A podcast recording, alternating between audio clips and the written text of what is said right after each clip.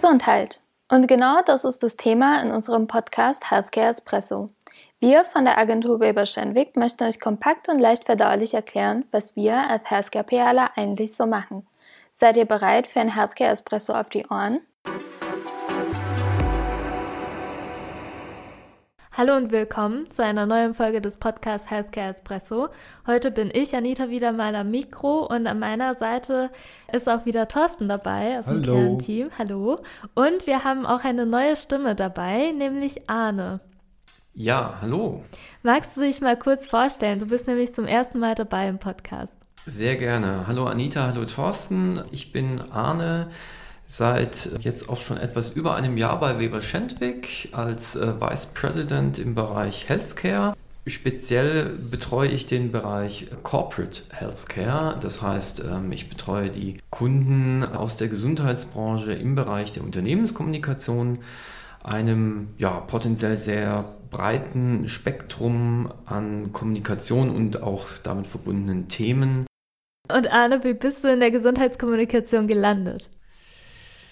Ja, gute Frage. Ich habe eigentlich gar nichts mit Gesundheit oder Naturwissenschaften studiert. Ich bin Sprachwissenschaftler sozusagen oder ich habe Fremdsprachen studiert, habe mich aber eigentlich schon immer für das Thema Gesundheit interessiert, äh, privat, also gesunder Lebensstil, Prävention, alles was eben so mit Gesundheit zu tun hat, fand ich schon immer sehr spannend. Es ist eben ein sehr vielseitiges Thema, genauso wie Kommunikation. Und äh, nach meinem Studium habe ich so überlegt, wie ich das beides vielleicht miteinander verknüpfen kann und habe dann so die ersten Schritte in einer kleinen Agentur für Gesundheitskommunikation gemacht und fand das sehr spannend und bin dann nach und nach über die Jahre immer tiefer reingerutscht und habe so ziemlich alle Facetten dieses sehr äh, vielfältigen Berufsfeldes mittlerweile auch kennenlernen können, von der Patientenkommunikation über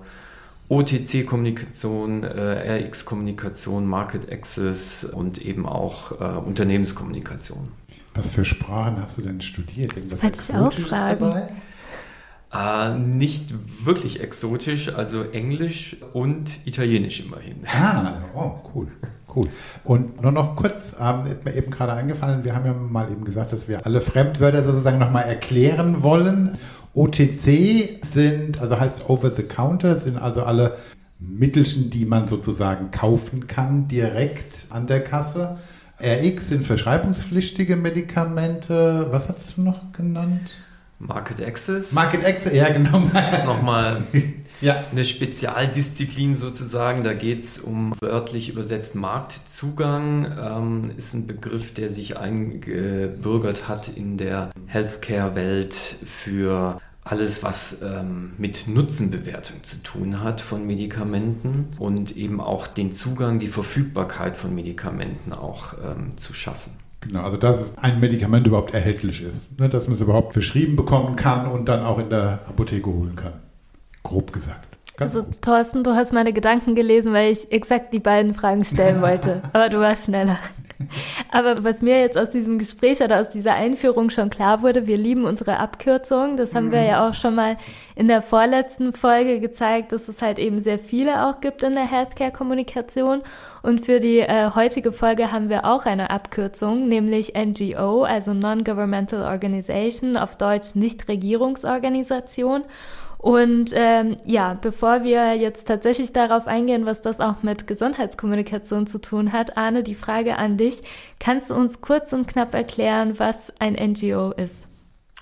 Ja, also NGO ist erstmal eine Abkürzung, die steht für Non-Governmental Organization, also Nichtregierungsorganisation. Das heißt, es ist im Prinzip ein Interessensverband, äh, in der Regel unabhängig, nicht staatlich, auch nicht gewinnorientiert. Und darunter fallen alle möglichen Formen von Organisationen wie Initiativen, Vereine, die sich jetzt, die ein Interesse haben, ein, ein bestimmtes Thema in der Öffentlichkeit eben zu vertreten. Also die bekannteste NGO dürfte wahrscheinlich Greenpeace sein, ne, die natürlich für Umwelt und äh, Klima und Naturschutz eintritt. Ich glaube, äh, dann können sich auch unsere Zuhörerinnen und Zuhörer besser vorstellen, was das dann genau ist. Greenpeace hat ja jeder schon gehört. Und Thorsten, wir haben in den bisherigen Folgen ja schon häufig über unsere Arbeit für Pharmaunternehmen und für ihre Produkte gesprochen. Es ist aber auch so, dass wir nicht nur Pharmaunternehmen unterstützen, sondern eben auch verschiedene Organisationen, zum Beispiel auch NGOs entsprechend. Und hier würde mich zum Einstieg schon mal interessieren, welche Gruppen gibt es denn und was ist denn der Unterschied in dieser Art der Kommunikation im Vergleich zur Kommunikation, was wir für Pharmaunternehmen machen?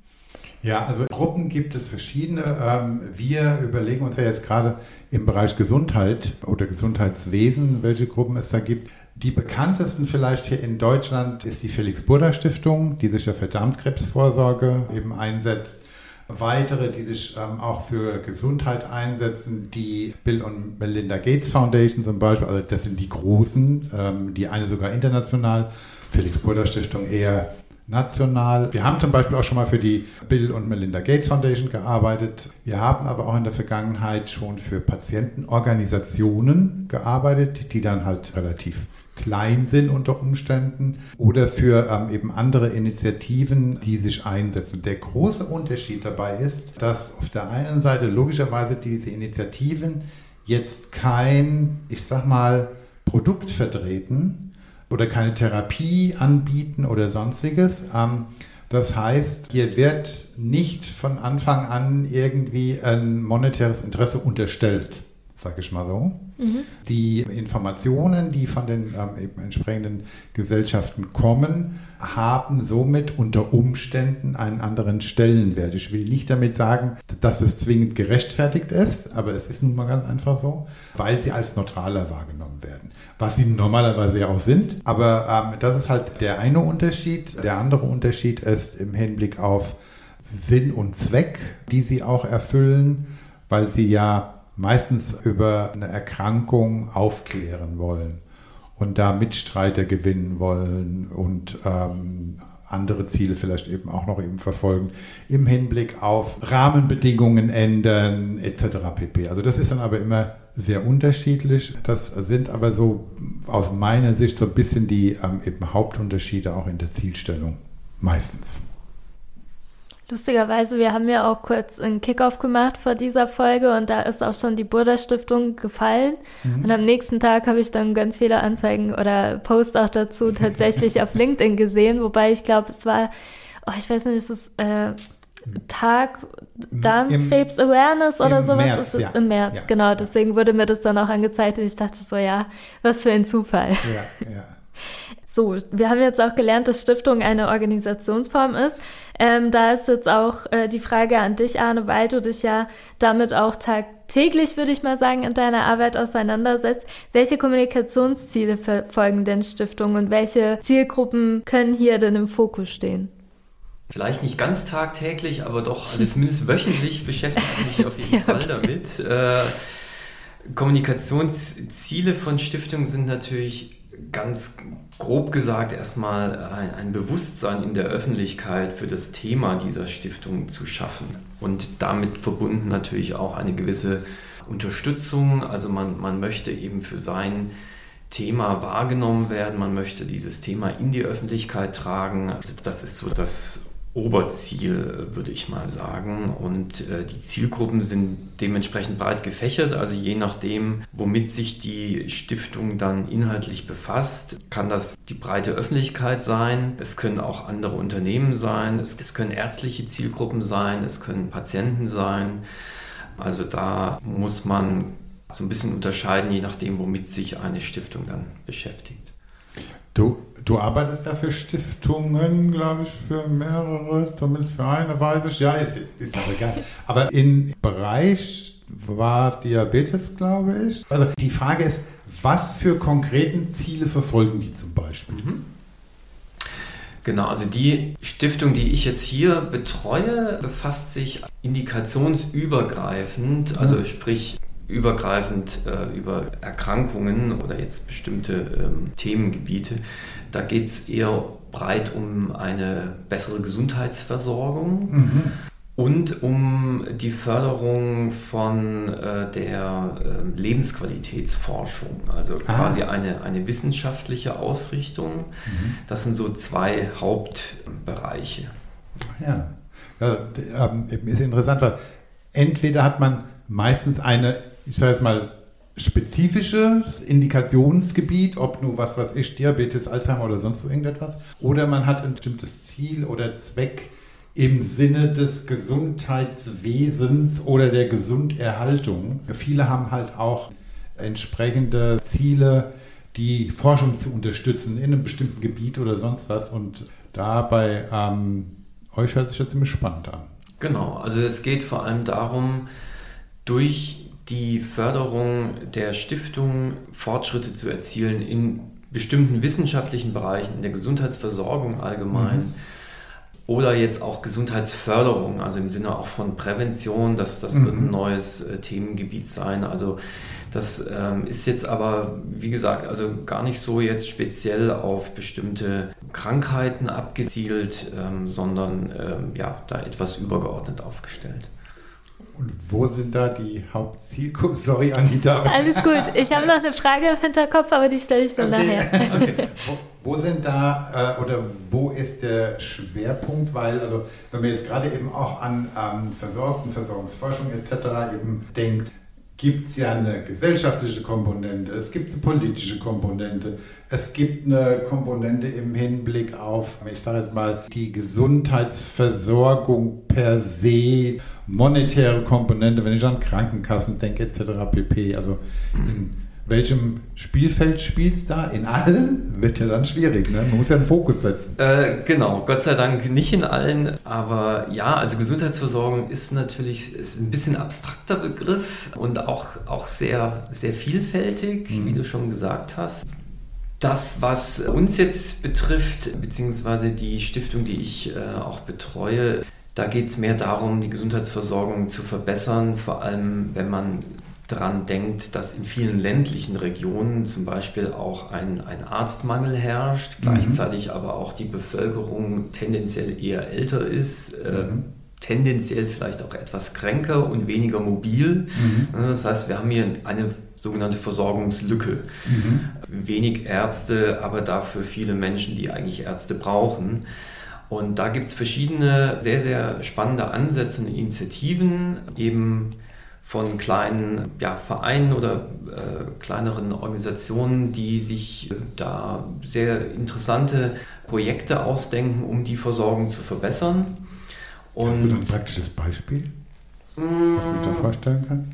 Es gibt zum Beispiel ein Projekt, ähm, durch das ein ähm, Arzt im, im ländlichen Bereich entlastet wird, indem er bestimmte ärztliche Leistungen an eine dafür bestimmte nichtärztliche Fachkraft delegiert, ah, also an eine mhm. sogenannte medizinisch-technische Angestellte mhm. oder eben Praxishilfe. Und das, das ist natürlich ein Programm, dafür muss man auch dann eine entsprechende Qualifikation dafür haben. Ja. Mhm. Aber das hilft natürlich dem Arzt, sich auf wirklich seine Kernkompetenz zu fokussieren und, mhm. und bestimmte Routineleistungen dann abzugeben. Mhm. Also das ist mal ähm, ist zum Beispiel eine Sache. Also was man bei, bei verschiedenen strengweise Erkrankungen schon hat, also jetzt gerade, ich komme schon wieder auf Diabetes, aber eben, da gibt es eine ausgebildete Diabetesassistentin, heißt die, glaube ich, die beim Arzt dann hilft und dem Patienten eben erklärt im Hinblick auf, wie Dinge zu verwenden sind, etc. pp. Also dem Arzt dann praktisch ähm, Zeit zu verschaffen, und ähm, ihm eben Dinge abzunehmen. Okay. Genau, aber ein ganz anderes Beispiel, was auch eine tolle Idee war, war die mobile Arztpraxis, quasi mhm. ein, ein entsprechend umgebauter Bus, also ein Omnibus, der tatsächlich in einer bestimmten Region immer wieder herumgefahren ist, Halt gemacht hat und dort ärztliche Leistungen angeboten hat. Mhm, ne, cool. Für die Leute, die eben ja, es äh, in Anspruch nehmen wollten. Ja. Ähm, du hast gerade Beispiele genannt und die unterstützt dann die Stiftung. Genau, also die äh, Stiftung schreibt einen Förderpreis aus, ähm, um den sich solche äh, Verbände, Initiativen, Vereine, wie auch immer bewerben können, wenn sie sich mit dem Thema Verbesserung der Gesundheitsversorgung äh, beschäftigen. Und dadurch, also wenn Sie diesen Preis gewinnen, erhalten Sie halt eine größere Öffentlichkeit durch die Arbeit der Stiftung dann drumherum. Und, sorry, Anita, ich möchte nicht die Moderationsrolle übernehmen, aber die Frage Alles gut, mir direkt tob dich aus, Thorsten, tob dich aus. Ähm, und im, im Hinblick auf unsere beziehungsweise eben deine Arbeit beraten wir dann auch strategisch im Hinblick auf die Themen und wen wir dann ansprechen, was wir ansprechen. Was ist da so unsere Hauptaufgabe? Ja und nein. Also tatsächlich ist die Hauptaufgabe in der, in der Realisierung von Kommunikationsmaßnahmen mhm. ähm, rund um die Preise, die die äh, Stiftung äh, vergibt. Mhm. Äh, das, also da steht das Thema ja dann auch mhm. fest. Natürlich beraten wir, wie wir äh, die Kommunikationsmaßnahmen umsetzen, mhm. über welche Kommunikationskanäle man äh, eben auf den Preis dann auch aufmerksam machen kann. Wir sind jetzt auch ähm, immer wieder im Austausch auch mit den Preisträgern selbst gewesen, mhm. um die auch ins Rampenlicht zu setzen. Mhm. Denn wir wollen hier natürlich auch alle Formen der modernen Kommunikationsarbeit umsetzen, sprich äh, Bewegtbild, also Videos.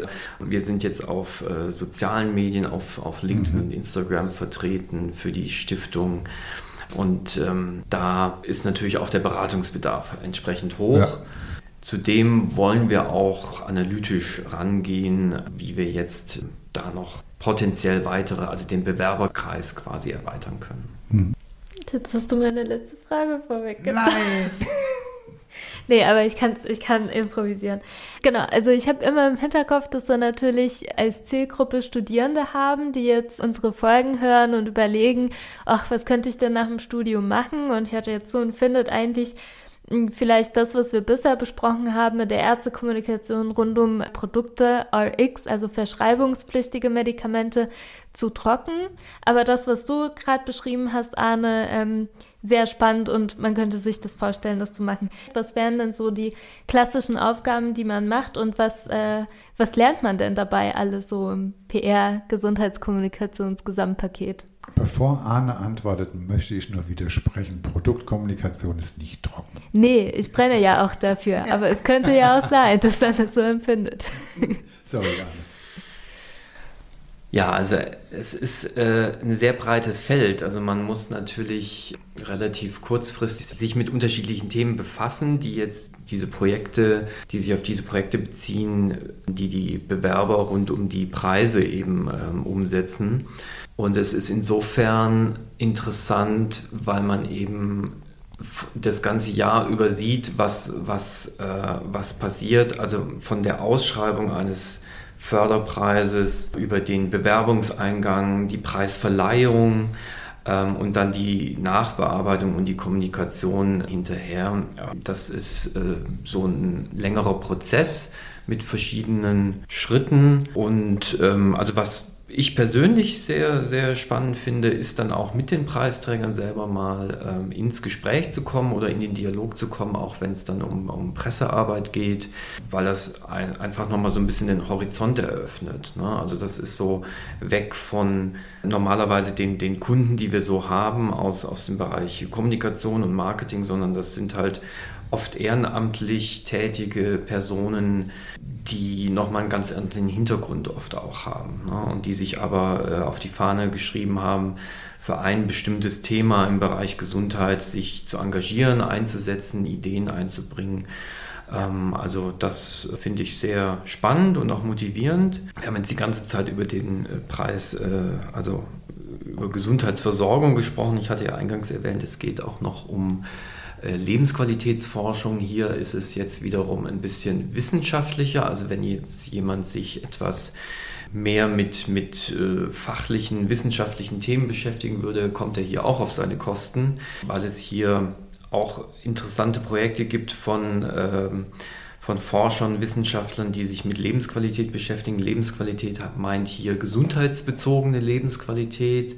Da gibt es äh, verschiedene Ansätze, wie man gesundheitsbezogene Lebensqualität auch in Therapieentscheidungen integrieren kann. Und das muss natürlich irgendwie messbar sein, ne? damit mhm. es auch als äh, Therapieparameter zählt. Und das ist auch etwas, was die Stiftung eben fördert und äh, wo wir unterstützen mit, ich sag mal, klassischer PR, also sprich viel Medienarbeit auch. Und ähm, was wir eben sonst noch machen, ist auch Eventmanagement, also wenn es um die Preisverleihungen geht, das ist dann eher auch viel Organisation und Projektmanagement. Also da geht es äh, vom Blumenschmuck auf den Tischen übers Catering bis zu Fotograf und Visagistin, Moderatorin, Moderationsleitfaden. Das muss alles mit äh, äh, berücksichtigt werden. Das sind halt alles unsere Leistungen, die wir dann auch für die Stiftung ähm, erbringen.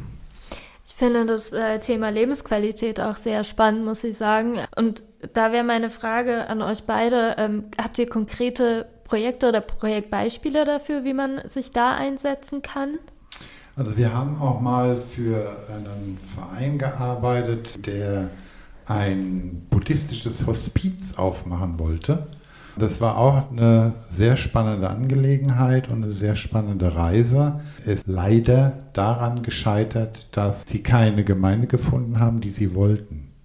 Mhm. Also es war sehr ernüchternd, dann eben auch zu sehen, mit wie viel Vorbehalte doch ähm, eben einige an die Sache rangehen. Und ähm, also es war im Prinzip alles da ein entsprechender Investor des ähm, Hospiz selbst von einem Architekten schon eben geplant und sonstiges. Und es scheiterte dann daran, dass das Hospiz zugänglich für alle sein sollte, halt nur mit ähm, eben einer ähm, eben buddhistischen Grundeinstellung. Ja, also eben von daher gesehen ähm, ist es sehr vielfältig auch in dem, was wir begleiten. Mhm. Da kann man sich jetzt fragen, warum dann auch wir und warum wir eben aus, aus der ähm, eben Healthcare-Sicht sozusagen, ähm, weil hier logischerweise auch mit in Betracht gezogen werden muss, was das, ähm, also gerade im, im, im Hospiz sozusagen für äh, die ähm, eben entsprechenden Zielgruppen in dem Sinne dann halt eben Familien etc. eben auch bedeutet ähm, und eben äh, um den Hintergrund auch zu haben. Aber wie gesagt, das, das ist jetzt ein Extrembeispiel, aber es gibt da die, die verschiedensten Möglichkeiten logischerweise. Wer auch ein Projekt ist, hattest du mal im Zusammenhang mit äh, Kindern, die an äh, Rheuma erkrankt sind. Ja.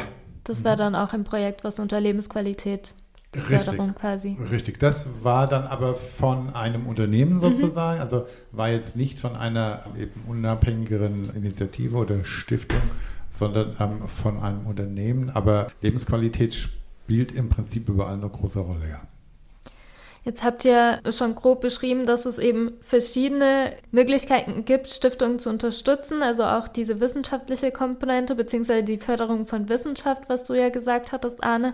Gibt es darüber hinaus auch noch andere Möglichkeiten, also beispielsweise nicht, kreative Ideen reinbringen oder was können wir denn da noch tun?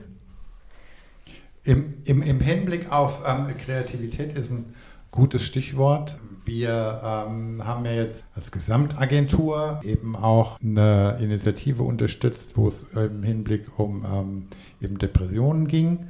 Da war klar eben die Fragestellung, also der Punkt war, dass ähm, man sehr lange warten muss, wenn man jetzt entsprechend an Depressionen leidet, um eben Hilfe zu bekommen. Ähm, und hier war die kreative Aufgabe halt sozusagen darauf aufmerksam zu machen. Also ähm, wie kann man darauf aufmerksam machen, dass hier im Prinzip die entsprechenden Hilfesuchenden zwar wissen und wollen, also Hilfe bekommen wollen, müssen aber so lange warten, weil es halt nicht genug Plätze gab. Ähm, und dann ist Kreativität gefragt, wie man darauf aufmerksam macht. Und da kam dann halt ähm, eben die Initiative im Hinblick auf die 22 Wochen Warten. Die Idee, also um es auch bildlich zu machen, und dann äh, die komplette kreative Ausgestaltung, ähm, das dann auch dort zu platzieren, wo Leute warten. Mhm. Also, ähm, dass man die entsprechende Öffentlichkeit auch da abholt, wo man gerade in dem gleichen Mindset drin ist. Wenn man zum Beispiel sich am, am Bahnhof aufregt, weil man ähm, eine Viertelstunde auf seinen Zug warten muss, hat man automatisch eine Relation dazu, äh, wenn man eben dann erfährt, dass halt jemand ähm, eben, der krank ist und Hilfe sucht, unter Umständen 22 Wochen mhm. warten muss. Also das ist dann mit, mit Kreativität mhm. auch zu lösen, ja. Also ich glaube, wir haben mal wieder gemerkt in dieser Folge, wie vielfältig unsere Arbeit ist und die Gesundheits Gesundheitskommunikation an sich ist. Vielen Dank, dass ihr schon mal Einblicke gegeben habt in das Thema und ich würde auch sagen, dass wir jetzt zu unserer Outro-Frage kommen. Eine Frage, drei Antworten und heute würde ich gerne von euch wissen, ob ihr privat NGOs äh, unterstützt bzw. euch engagiert. Wie sieht es bei dir aus, Arne? Ja, also in der Tat ähm, engagiere ich mich privat noch für die Tafel und zwar auch im, Bereich äh, Pressearbeit äh, unterstütze ich nach Bedarf. Also ja. Und du, Thorsten? Ich bin bei der ähm, eben Alzheimer-Initiative sozusagen Mitglied, ja. Ja, das ist ein Herzensthema auch ja, bei dir. Genau.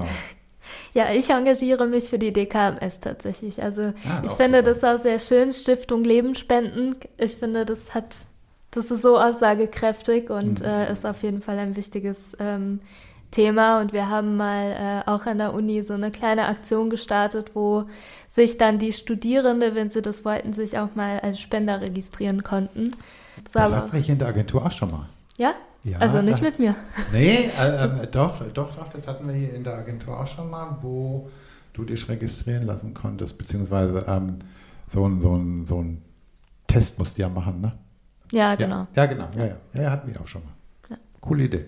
Sehr schön. Dann vielen Dank, dass ihr heute da wart und äh, vielleicht hören wir uns in dieser Konstellation in einer weiteren Folge. Bis dahin und tschüss. Tschüss. Vielen Dank und tschüss.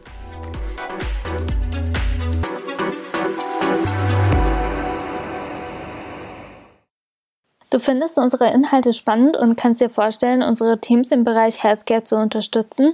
Wir sind immer auf der Suche nach neuen Familienmitgliedern und freuen uns auf deine Bewerbung unter bewerbung@wilberschenwick.com.